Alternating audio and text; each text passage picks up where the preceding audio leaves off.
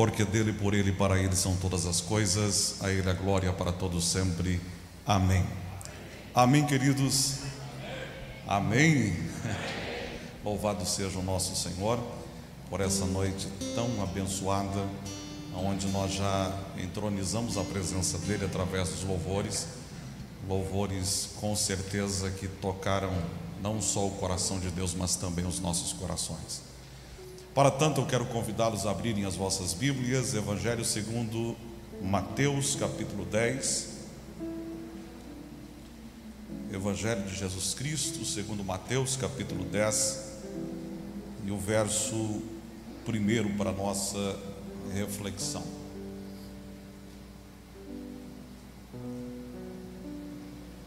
A todos aqueles que estão nos visitando, sejam bem-vindos esta casa também é a sua casa. Quantos acharam, digam amém.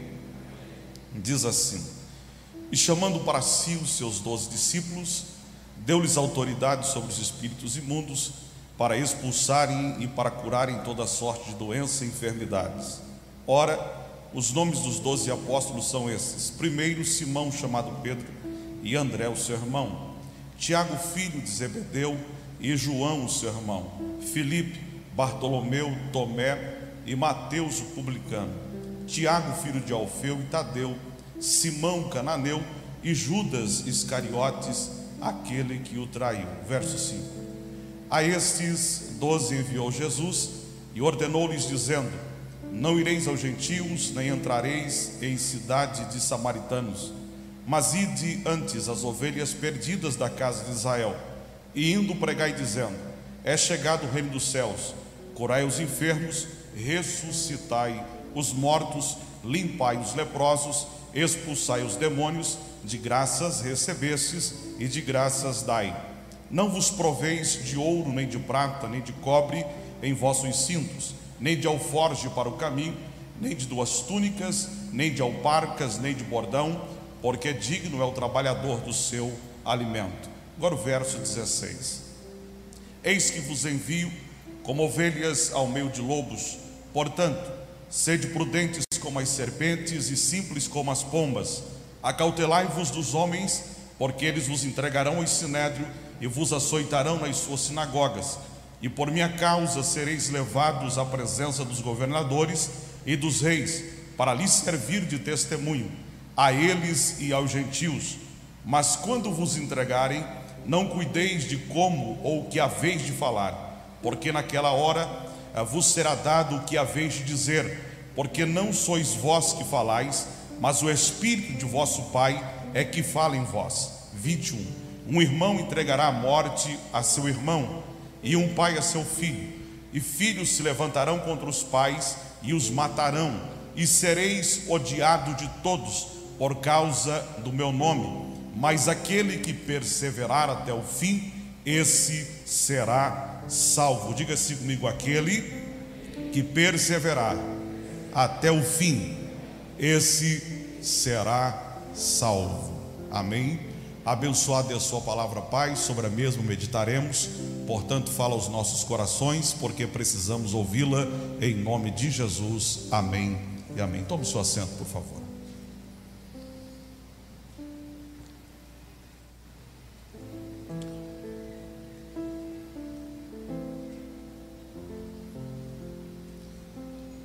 Queridos irmãos, eu creio que de todos os desafios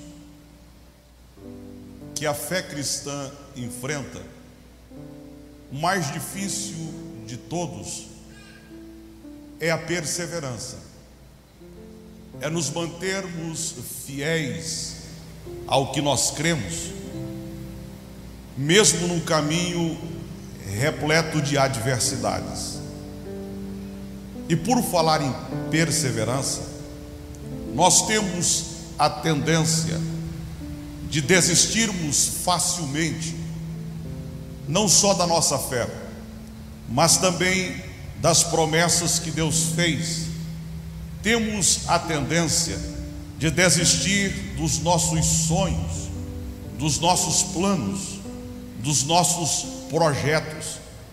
Nós brasileiros, nós somos ah, pessoas que sonham muito, mas realizam muito pouco.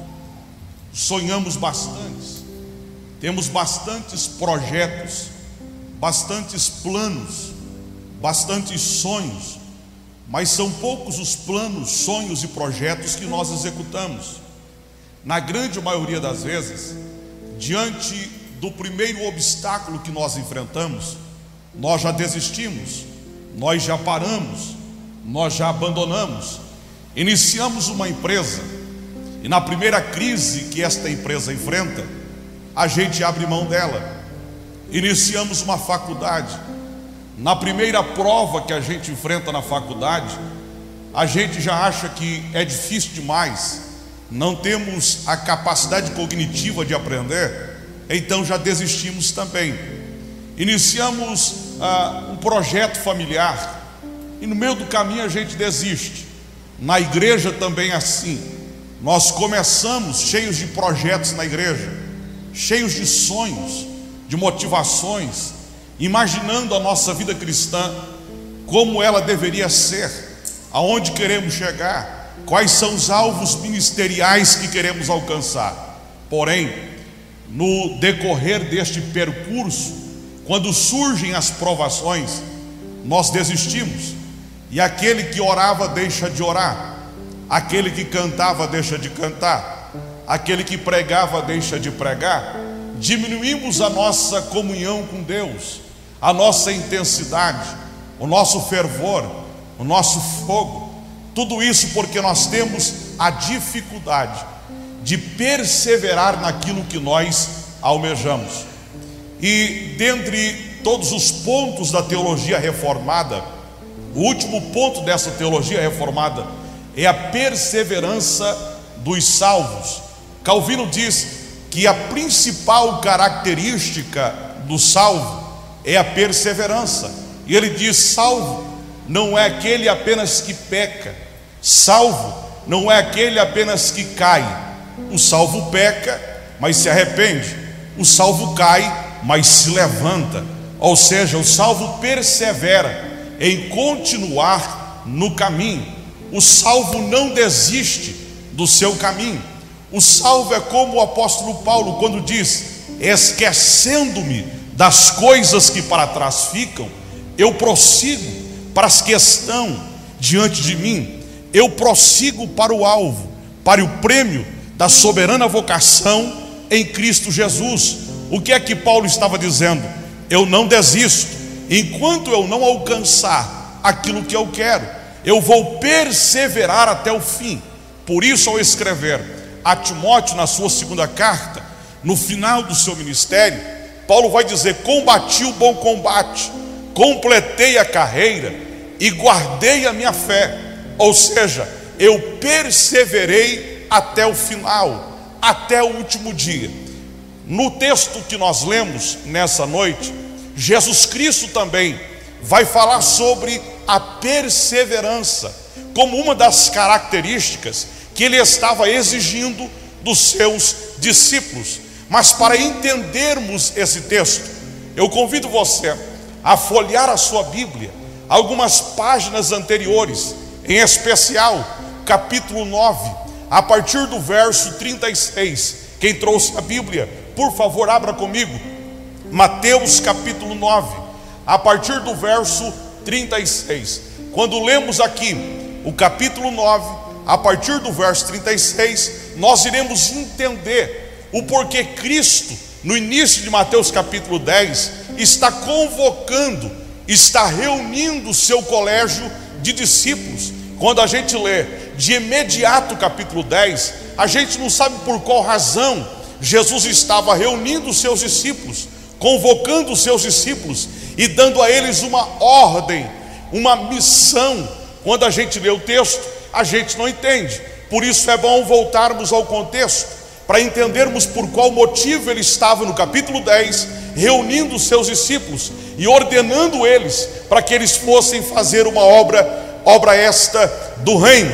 No capítulo 9, a partir do verso 36, Jesus vai, primeiro, fazer uma constatação, segundo, uma afirmação.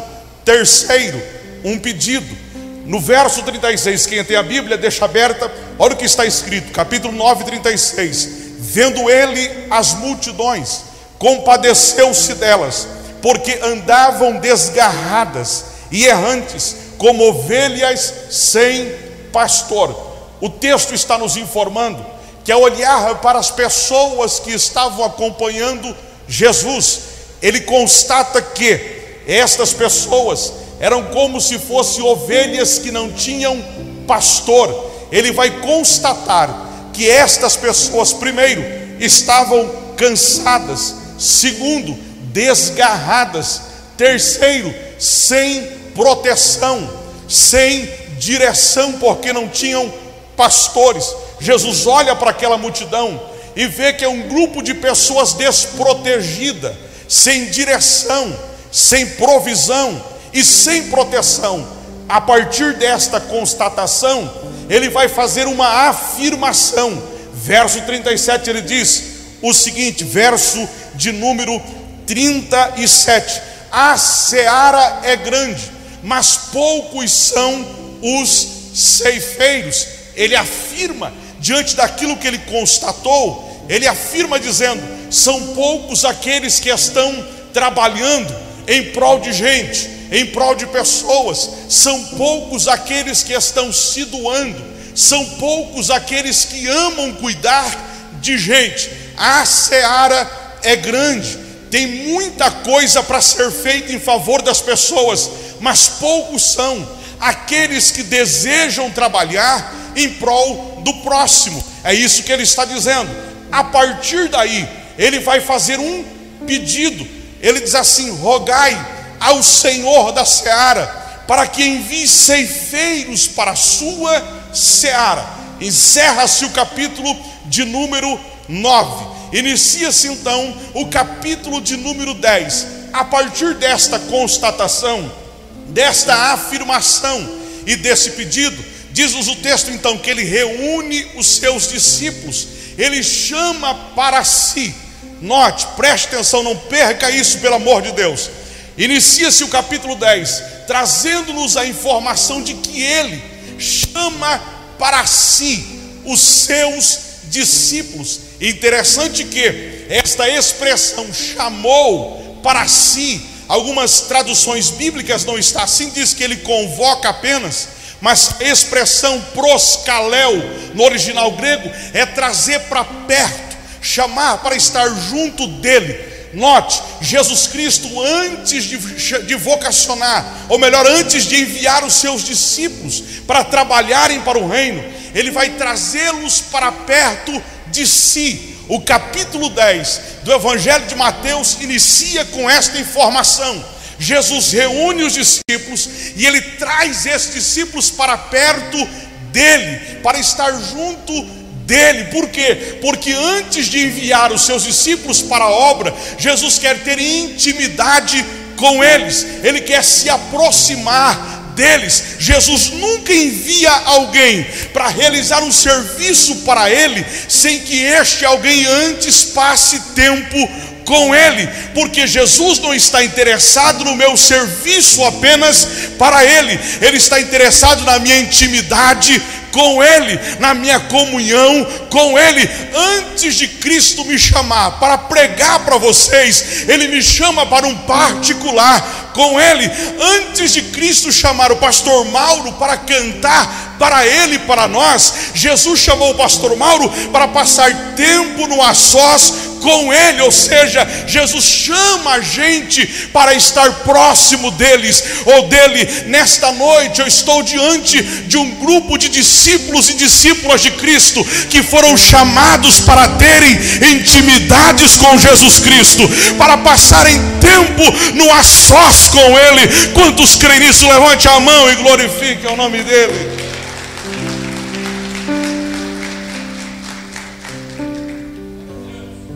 Ele chama os seus discípulos para estarem junto dele. Aí diz o texto que ele vai enviá-los. Agora a pergunta que eu faço a você: Jesus chamou quem? Vamos lá. Chamou quem? Não, não tenha medo. Chamou quem? Mas quem é que ele envia? Vamos lá? Está na Bíblia. Ele chama os discípulos para estarem com ele, mas ele vai enviá-los. Eles continuam sendo discípulos, mas o texto vai nos trazer uma característica, um ofício. Ele chama os discípulos e envia quem? Quem? Apóstolos, está no texto.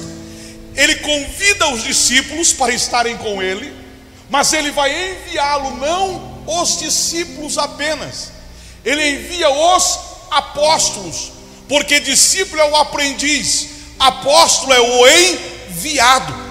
Antes de Deus, antes de Cristo te enviar para fazer alguma coisa, Ele está te convidando para passar um tempo ao lado dele. Glória a Deus. Olha para a pessoa e fala assim: antes de você ser apóstolo, você será discípulo. Diga assim: não queime etapa, não. Tem gente que chegou na igreja hoje, não é mensagem, eu quero abrir um parênteses e encerrar aqui. Chegou na igreja hoje, já quer ser enviado. Calma aí, irmão. Há tempo para todas as coisas. Olha para a pessoa e fala: espera o tempo. Não atropela as coisas, não. Então diz a Bíblia que ele vai, ele chama os seus discípulos, verso 2: ele vai enviá-los como apóstolos. Agora, note isso.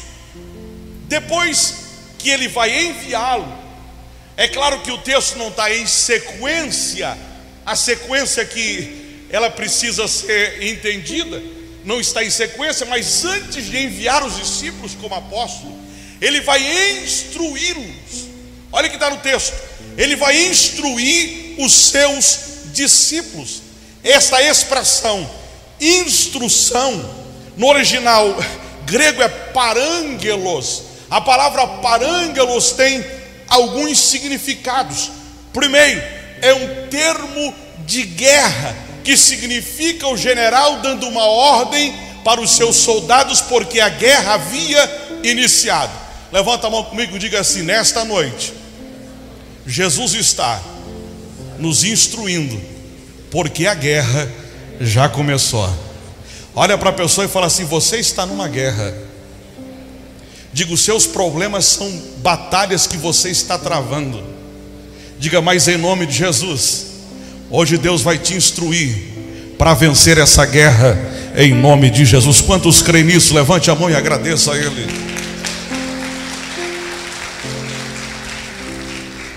Segundo, a expressão instrução, que no original é parângalos, Segundo, significa convidar um amigo para fazer parte de uma missão do mesmo propósito.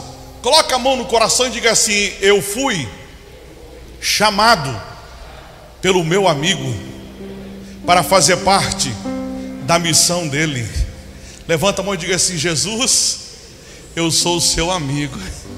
O Senhor me chamou. Amém. Amém, gente? Ele nos chamou, nos chamou por quê? Porque nós somos os seus amigos.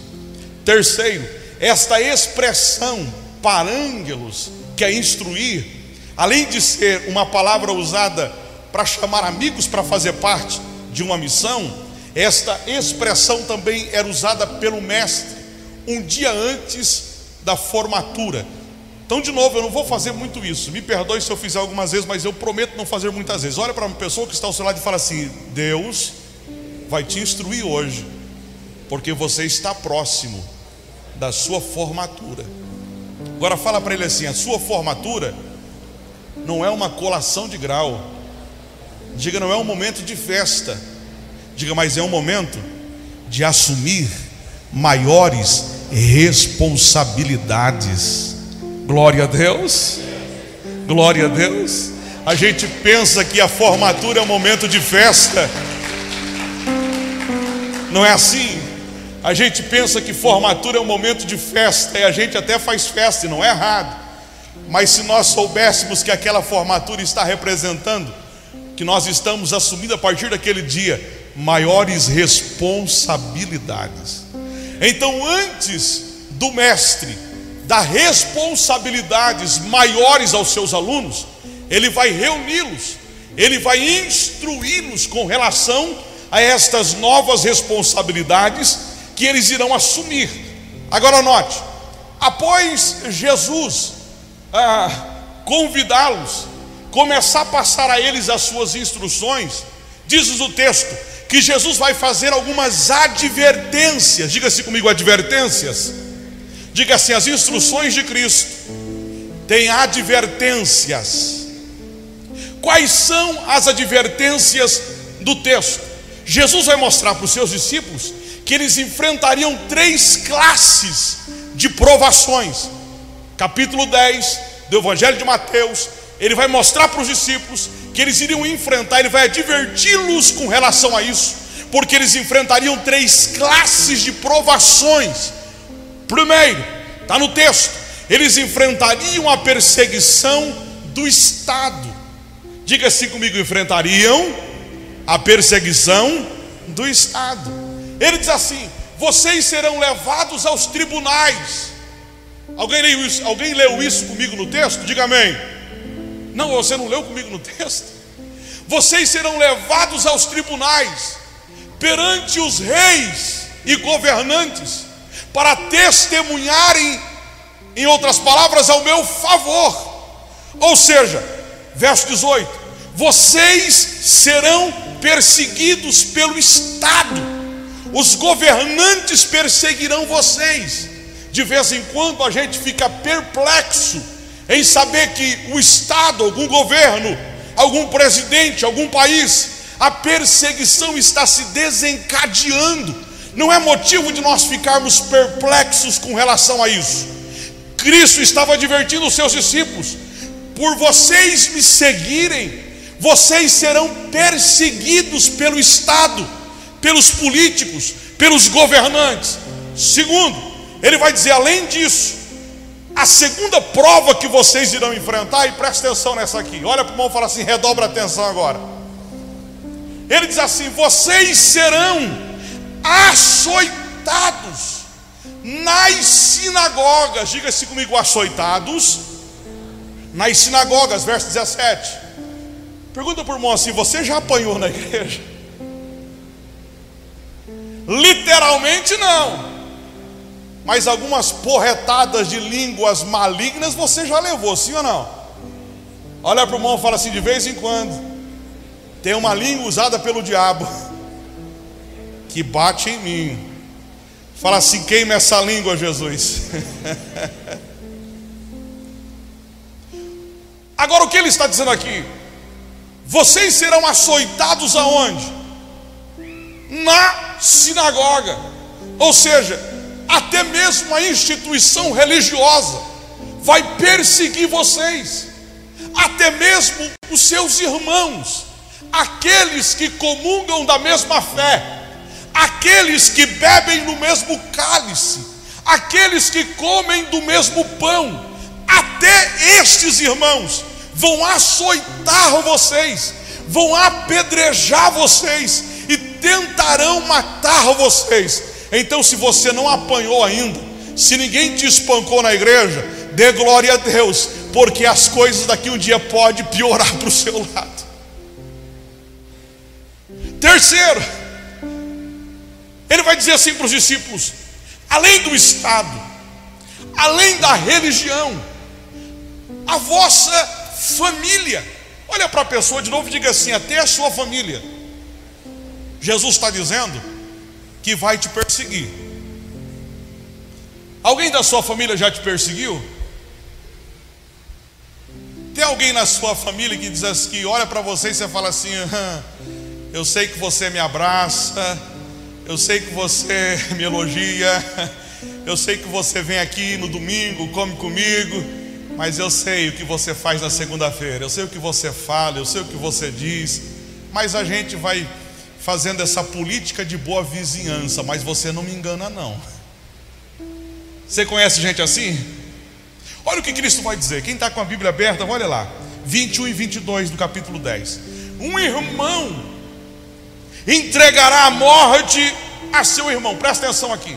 Quando a gente lê isso, olha aqui para mim, olha aqui para mim. Quando a gente lê, a gente fala assim: é o apocalipse acontecendo, pastor, não é assim? Meu Deus, o texto está falando dos nossos dias. Gente, meu pai, olha, Fulano matou Cicrano lá, é o irmão matando o irmão. Meu Deus, como que está acontecendo? Ah, mas se fosse crente não teria acontecido.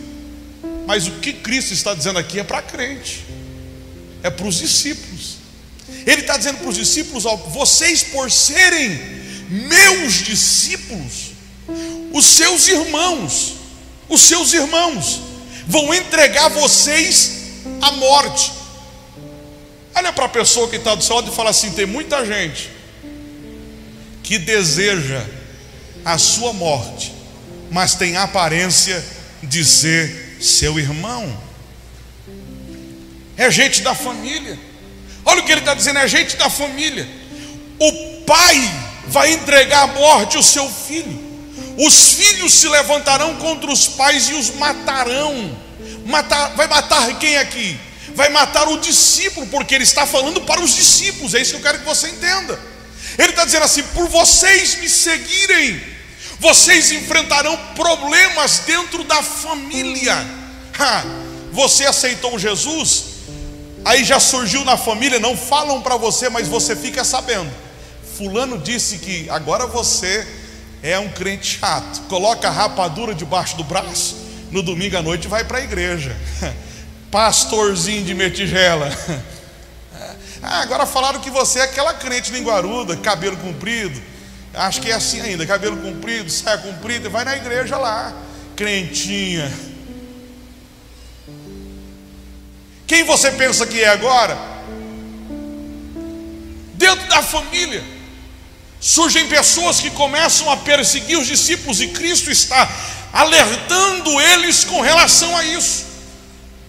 Aí ele vai concluir, antes de enviá-los, ele vai dizer assim: diante deste cenário, aonde vocês serão conduzidos à morte, aonde vocês serão perseguidos pelos próprios irmãos, neste cenário, aquele que perseverar até o fim, este será salvo. Ele está mostrando aos discípulos que o que ele estava exigindo deles era que eles perseverassem neste cenário. Agora eu pergunto para você: é fácil perseverar nesse cenário? É fácil continuar numa igreja onde todo mundo está lhe perseguindo? Sim ou não, gente? Não, seja sincero, sim ou não?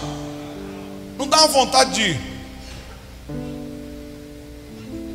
É fácil continuar com a fé firme em Cristo, quando por amor a Ele eu estou sendo perseguido, e aparentemente parece que Ele não está nem um pouquinho interessado com o meu problema. É neste cenário que Ele vai falar sobre perseverança. É aqui que Ele está exigindo que os seus discípulos continuem firmes na missão e é nesse, nesse contexto que nós precisamos entender o que vem a ser a perseverança. Eu pergunto para você o que significa perseverar para você. Enquanto eu tomo um, um pouquinho de água, o que significa perseverar para você?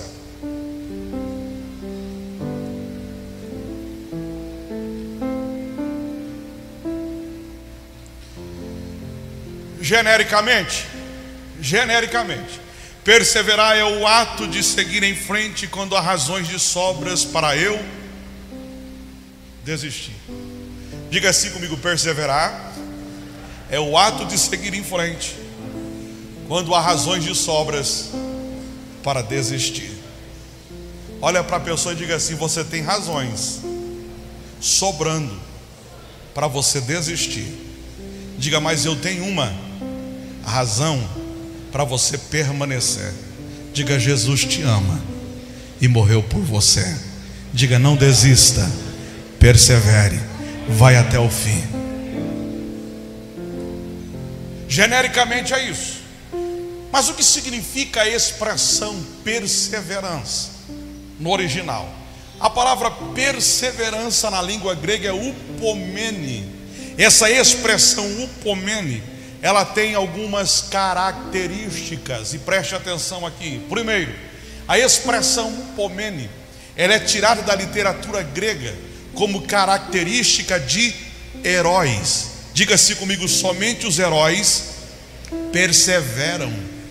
Então olha para a pessoa assim, dê uma encarada bem nela e fala assim: Você é um herói ou não? Diga, você não tem cara de herói. Diga, mas a sua perseverança mostra características de herói. Então você pode aplaudir o Senhor por esse herói que está sentado ao seu lado? Não era nem para você estar aqui hoje, mas você é tão perseverante que você resolveu vir. Você é um herói. mata um leão, mata um urso por dia e vem para a igreja mesmo assim porque você é um herói. Amém, gente? A literatura grega dizia que o pomene, perseverante, é a característica do herói. Segundo, e aqui eu quero que você preste atenção, esta expressão perseverança, o pomene, era característica de uma planta, diga-se comigo, uma planta. E esta planta, ela sobrevivia em ambientes não favoráveis a ela. Diga-se comigo, uma planta que sobrevive em ambientes não favoráveis. Diga perseverante, é aquele que sobrevive em ambientes não favoráveis. Por exemplo, está fazendo sol demais, é deserto, é calor. A planta sobrevive neste ambiente. Está muito frio, ninguém sobrevive este frio. A planta está sobrevivendo ali. Ela não depende de ambiente para a sua sobrevivência, ela persevera em continuar viva. Olha aqui, olha aqui. E agora eu quero ser profético para alguém. Não é mensagem, mas eu quero ser profético para alguém. O ambiente era para você ter morrido. Você está vivendo num ambiente onde você foi cercado pela morte de todos os lados, mas você sobreviveu pela sua perseverança. Não era para você estar aqui hoje era para você estar lá na mata, conhecida como mata do cemitério, mas você não foi para lá por causa da sua perseverança em continuar vivo, e pela sua perseverança, Deus manda eu lhe dizer: as minhas misericórdias foram renovadas sobre a sua vida. Se você crê nisso, levanta a mão e adore ao Senhor teu Deus. Agora, esta planta que sobrevive a ambientes diversificados, que não são próprios para ela, ela não só sobrevive, como ela tem produtividade. Ah, me ajuda aí, pelo amor da cruz. Olha bem para a pessoa que está ao lado e fala assim: continue perseverando, porque no cenário de morte, você vai produzir vida. Não, não, não, não, não, não, não diga para ele, diga para ele, diga assim, continue perseverando, porque aonde era para você morrer, você vai produzir frutos para a glória do nome de Deus. Eu vim aqui profetizar para alguém: o ambiente, o cenário era para você estar morto, mas Deus te trouxe aqui para lhe dizer: no cenário da morte, você ainda vai produzir para a glória do nome dEle. Oh, glória a Deus. Eu sinto a presença do Pai aqui nessa noite. Eu sinto a presença do Pai, não é para todos, é para alguns. Eu sei quando Deus fala com alguns e quando Deus fala com todos, mas Deus trouxe alguém aqui para dizer: não era para você estar vivo aqui nessa noite, mas eu te dei vida, acrescentei os teus anos para lhe dizer que neste ambiente de morte você vai produzir. Se você crê nisso, por alguns segundos, levanta a mão e adore a Ele. Alguns segundos, levante a mão e agradeça a Ele. Não perca isso. Não perca isso. Eu vou te dar alguns segundos para você agradecer. Eu sinto a presença do Pai aqui nessa noite. Eu sinto a presença do Pai aqui nessa noite. Tem gente que entrou aqui dizendo: Eu vou desistir, eu vou parar. Não adianta avançar, não adianta, não adianta persistir. O cenário é desfavorável. Eu vou fechar tudo e vou embora. Deus manda lhe dizer nessa noite: Não fecha, não vai embora. Não desista, continue perseverando, porque neste mês mesmo cenário, eu ainda vou fazer você ter produtividade.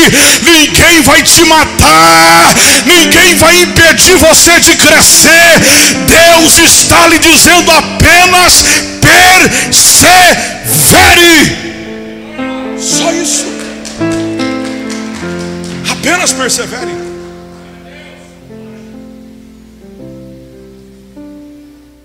Uma planta que sobrevive em ambientes.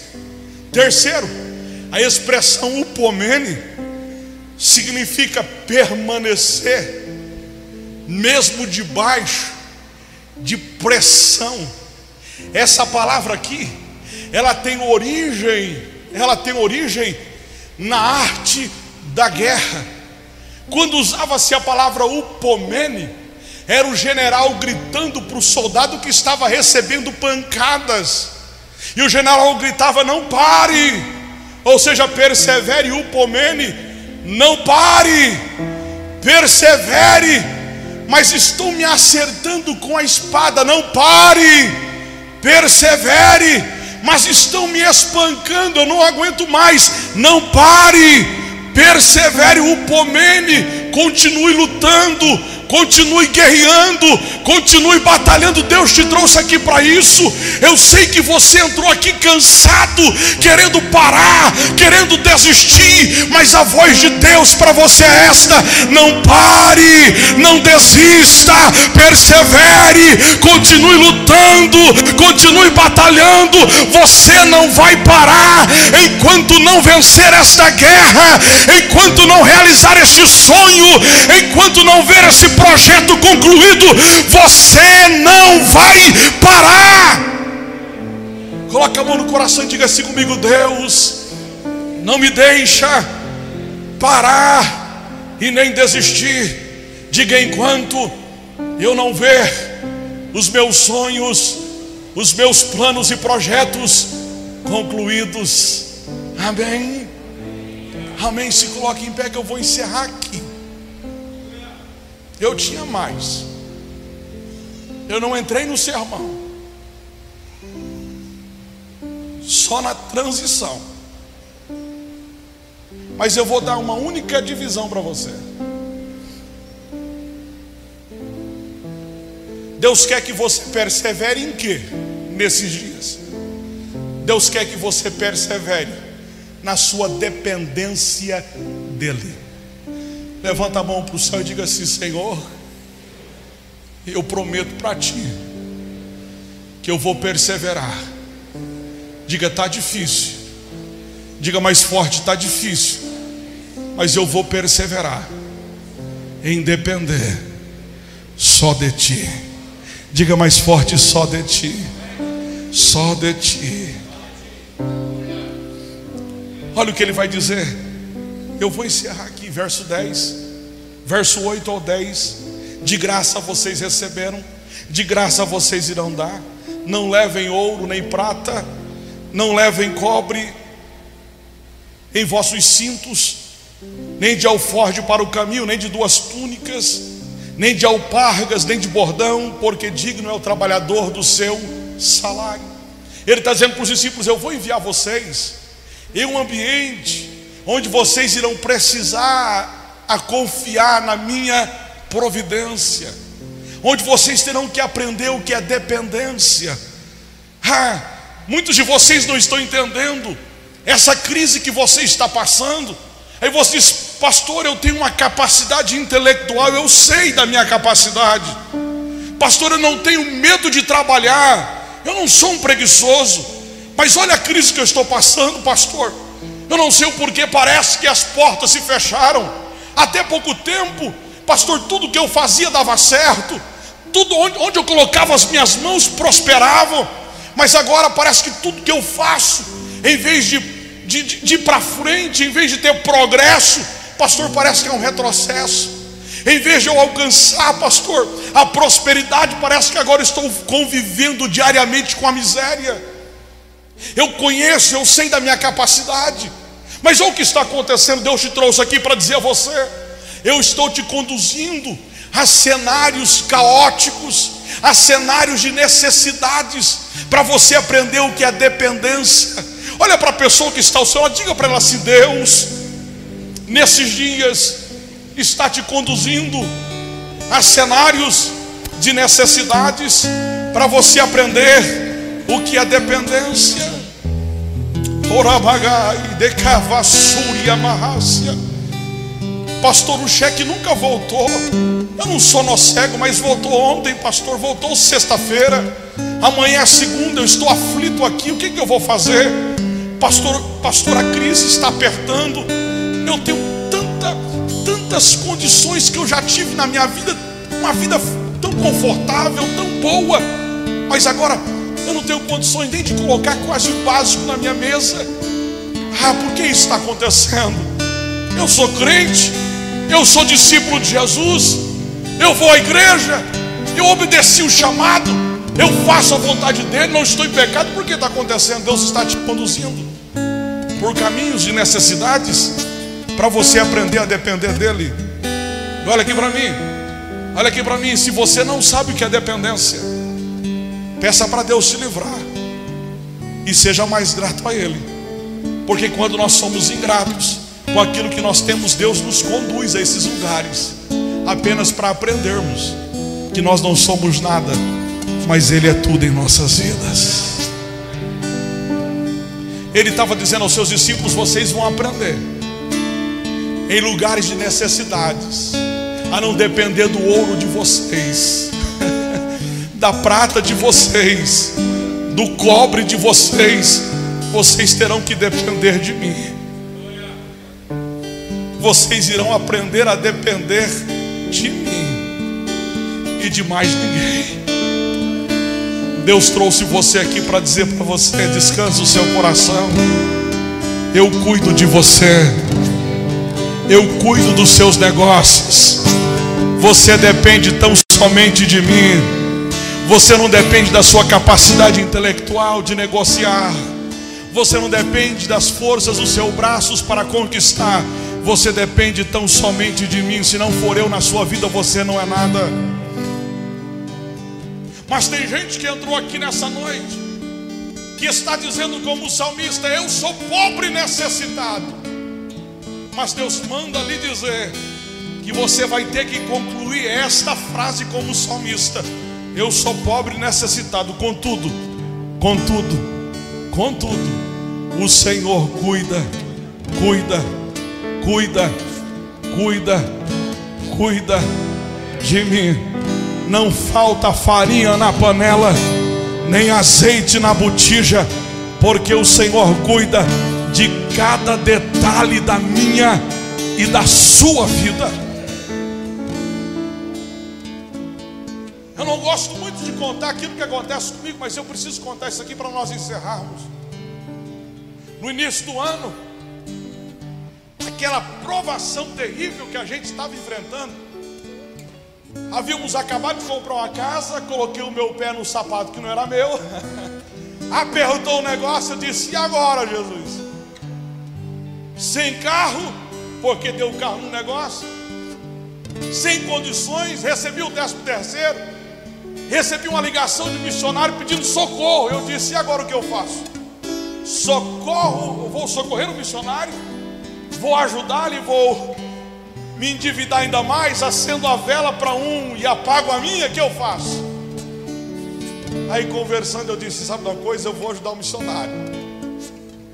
Ajudei o missionário e falei, meu Deus, e agora? Conversei com a Cláudia, férias a gente não vai ter. Esse ano a gente fica em casa. Não tem férias.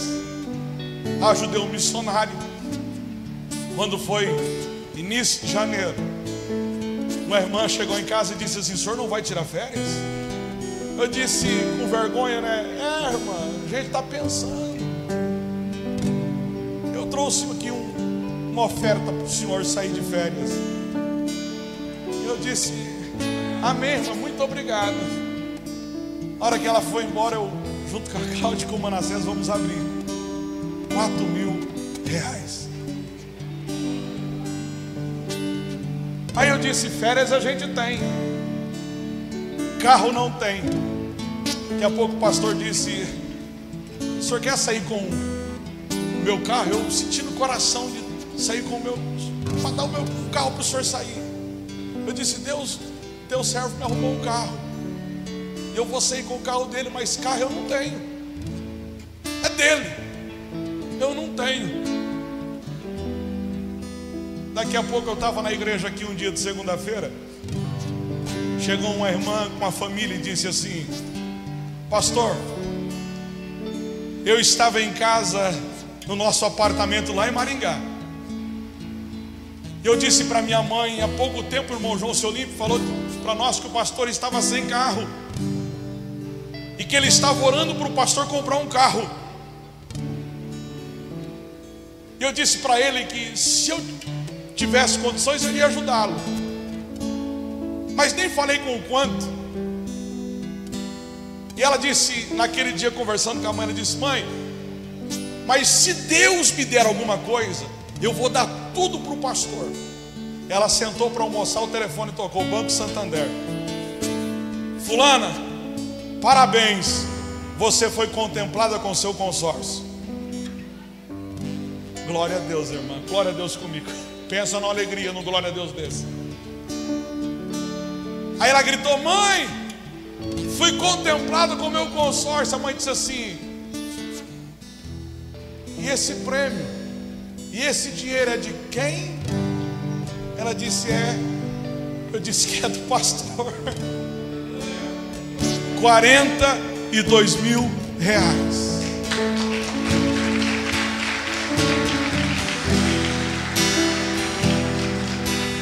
Mas por que Deus fez isso?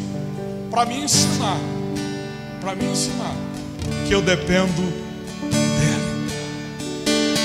Agora, quem depende de Deus perde o controle de tudo. Diga assim comigo: se eu depender de Deus hoje, não, não, seja bem doido aí comigo. Diga assim: se eu depender de Deus hoje, eu perdi o controle. Olha para a pessoa e fala assim: quer depender de Deus? Então você vai perder o controle de tudo. Diga assim: de tudo, irmão. Quer aprender a depender? Ah, pastor, eu quero muito viver essa vida de dependência de Deus. Quer? Ok. Só que aprenda. Você vai perder o controle de tudo. Ele que vai te conduzir. Mas ele sabe para onde ele te conduz. Ele sabe para onde ele te leva e para onde ele te conduz. Às vezes ele te leva no deserto, mas quando ele te levar no deserto, vai ter maná caindo do céu para matar a sua fome, vai ter água saindo da rocha para matar a sua sede. Ele vai te conduzir, sim, vai passar por deserto, vai, mas às vezes ele vai te levar às águas tranquilas e aos pastos verdejantes para você glorificar o nome dele. Então levante a mão.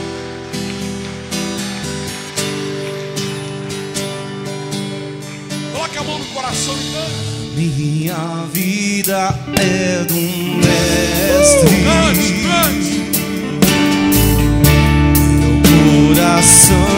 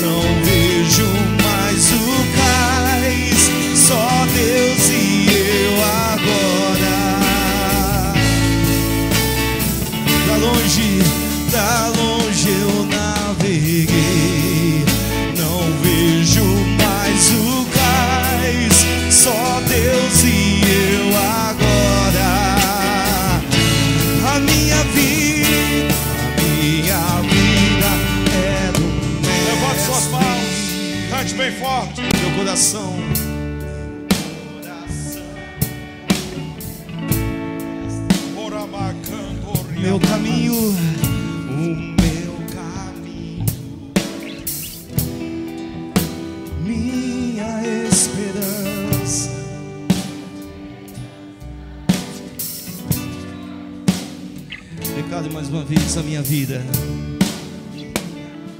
Quem é que está no controle? Quem é que está no controle? Oramaha Sakandoriamai.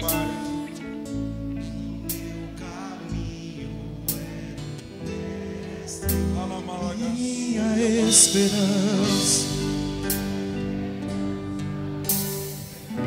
Na solidão da lida, na solidão da lida, eu pude perceber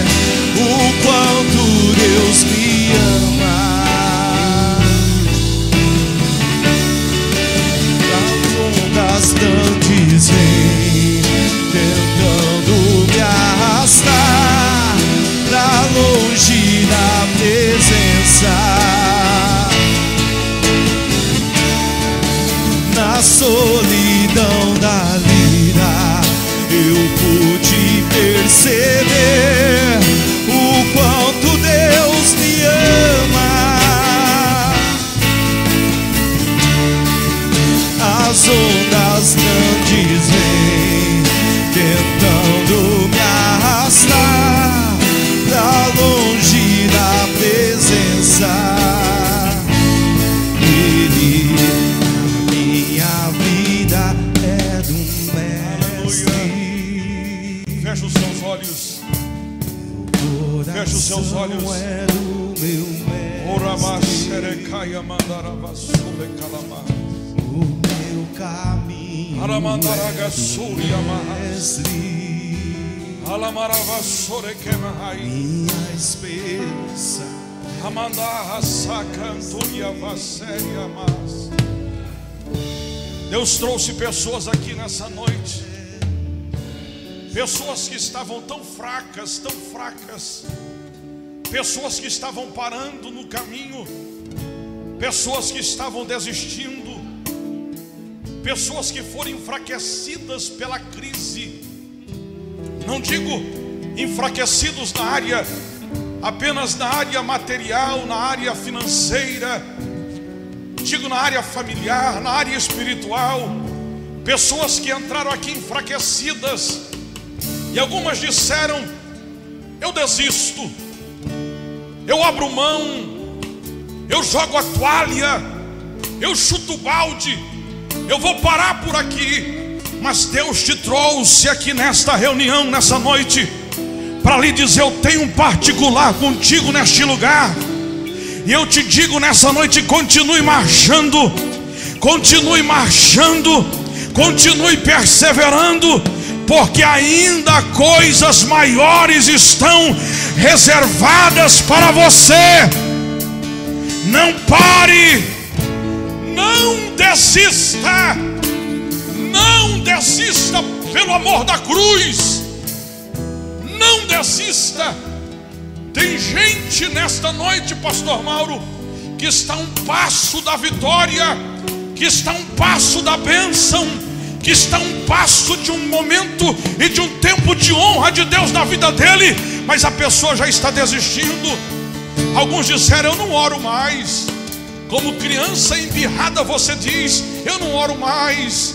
É o último culto que eu vou, é a última reunião, é a última oração que eu faço, é o último louvor que eu canto. Deus te diz nessa noite: você não vai parar, porque eu coloquei sobre o seu coração o meu espírito, e o meu espírito não te deixa parar, ainda que você queira, ele te impulsionará e você vai continuar a sua caminhada, porque eu tenho um tempo de honra para você. Se você recebe, levante a mão e agradeça ao Senhor teu Deus nessa noite.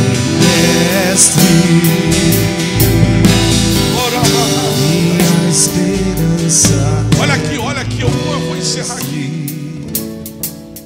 Também não é para todos, porque eu sei que a mensagem não é para todos e para alguns.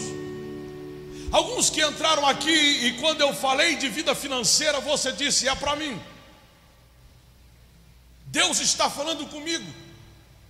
Não é para todos, e se Deus falou com você, se você foi tocado nessa área em seu coração, Deus está lhe dizendo nessa noite: confie descanse na minha provisão, aprenda a depender de mim, porque na hora minha, no meu tempo, a porta se abre, e aquilo que estava escondido, os meus tesouros serão revelados Deus manda dizer para alguém nessa noite: o que eu tenho reservado para a sua vida material, eu ainda vou te surpreender, eu ainda vou te surpreender, eu ainda vou te surpreender.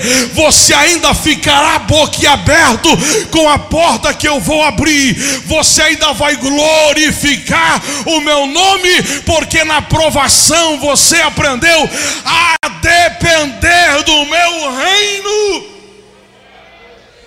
Feche os seus olhos agora. Pai, estamos em Sua presença nessa noite. Ouvimos a Tua voz, escutamos a Sua palavra.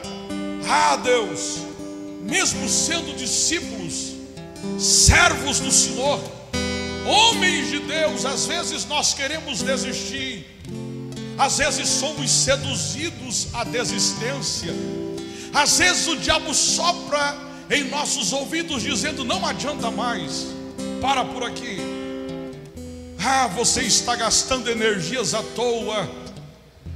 Deus, mas nós ouvimos a tua voz nessa noite dizendo para nós, como um general que incentiva os seus soldados na guerra, nós estamos ouvindo a Sua voz soando fortemente em nossos ouvidos, dizendo: continue, continue, continue, persevere, persevere, vá em frente, vá em frente, vá em frente. Estamos ouvindo a Sua voz nessa noite. E nós estamos mandando um recado para o diabo neste instante nós não iremos desistir daquilo que o Senhor sonhou para nós, nós não iremos desistir daquilo que o Senhor planejou para as nossas vidas, nós perseveraremos até o fim final desta caminhada, até o dia que nós pararmos na frente do Senhor e das Suas mãos recebermos a nossa recompensa celestial. Nós falamos ao inferno nessa noite, nós iremos perseverar mesmo debaixo de pancadas e retaliações, nós avançaremos, porque maior, maior, maior, maior, bem maior que os nossos problemas é a recompensa que alcançaremos das mãos do Senhor naquele dia. E se você que crê comigo, levante a mão e aplauda o Senhor teu Deus como sinal de gratidão a Ele nessa noite. Aleluia. Agora olhe bem para o irmão que está ao seu lado e diga para ele assim: coisas maiores Deus tem reservado para você. Diga assim: então não desista. Diga para ele, diga para ele assim, diga para ele assim, enxugue as suas lágrimas. Diga mais forte, enxugue as suas lágrimas. Diga, trata dos seus ferimentos, mas volte para a trincheira, volte para a caminhada. Diga, porque no final de tudo isso, você terá uma grande recompensa em nome de Jesus. Se você crê, diga um amém bem forte aí.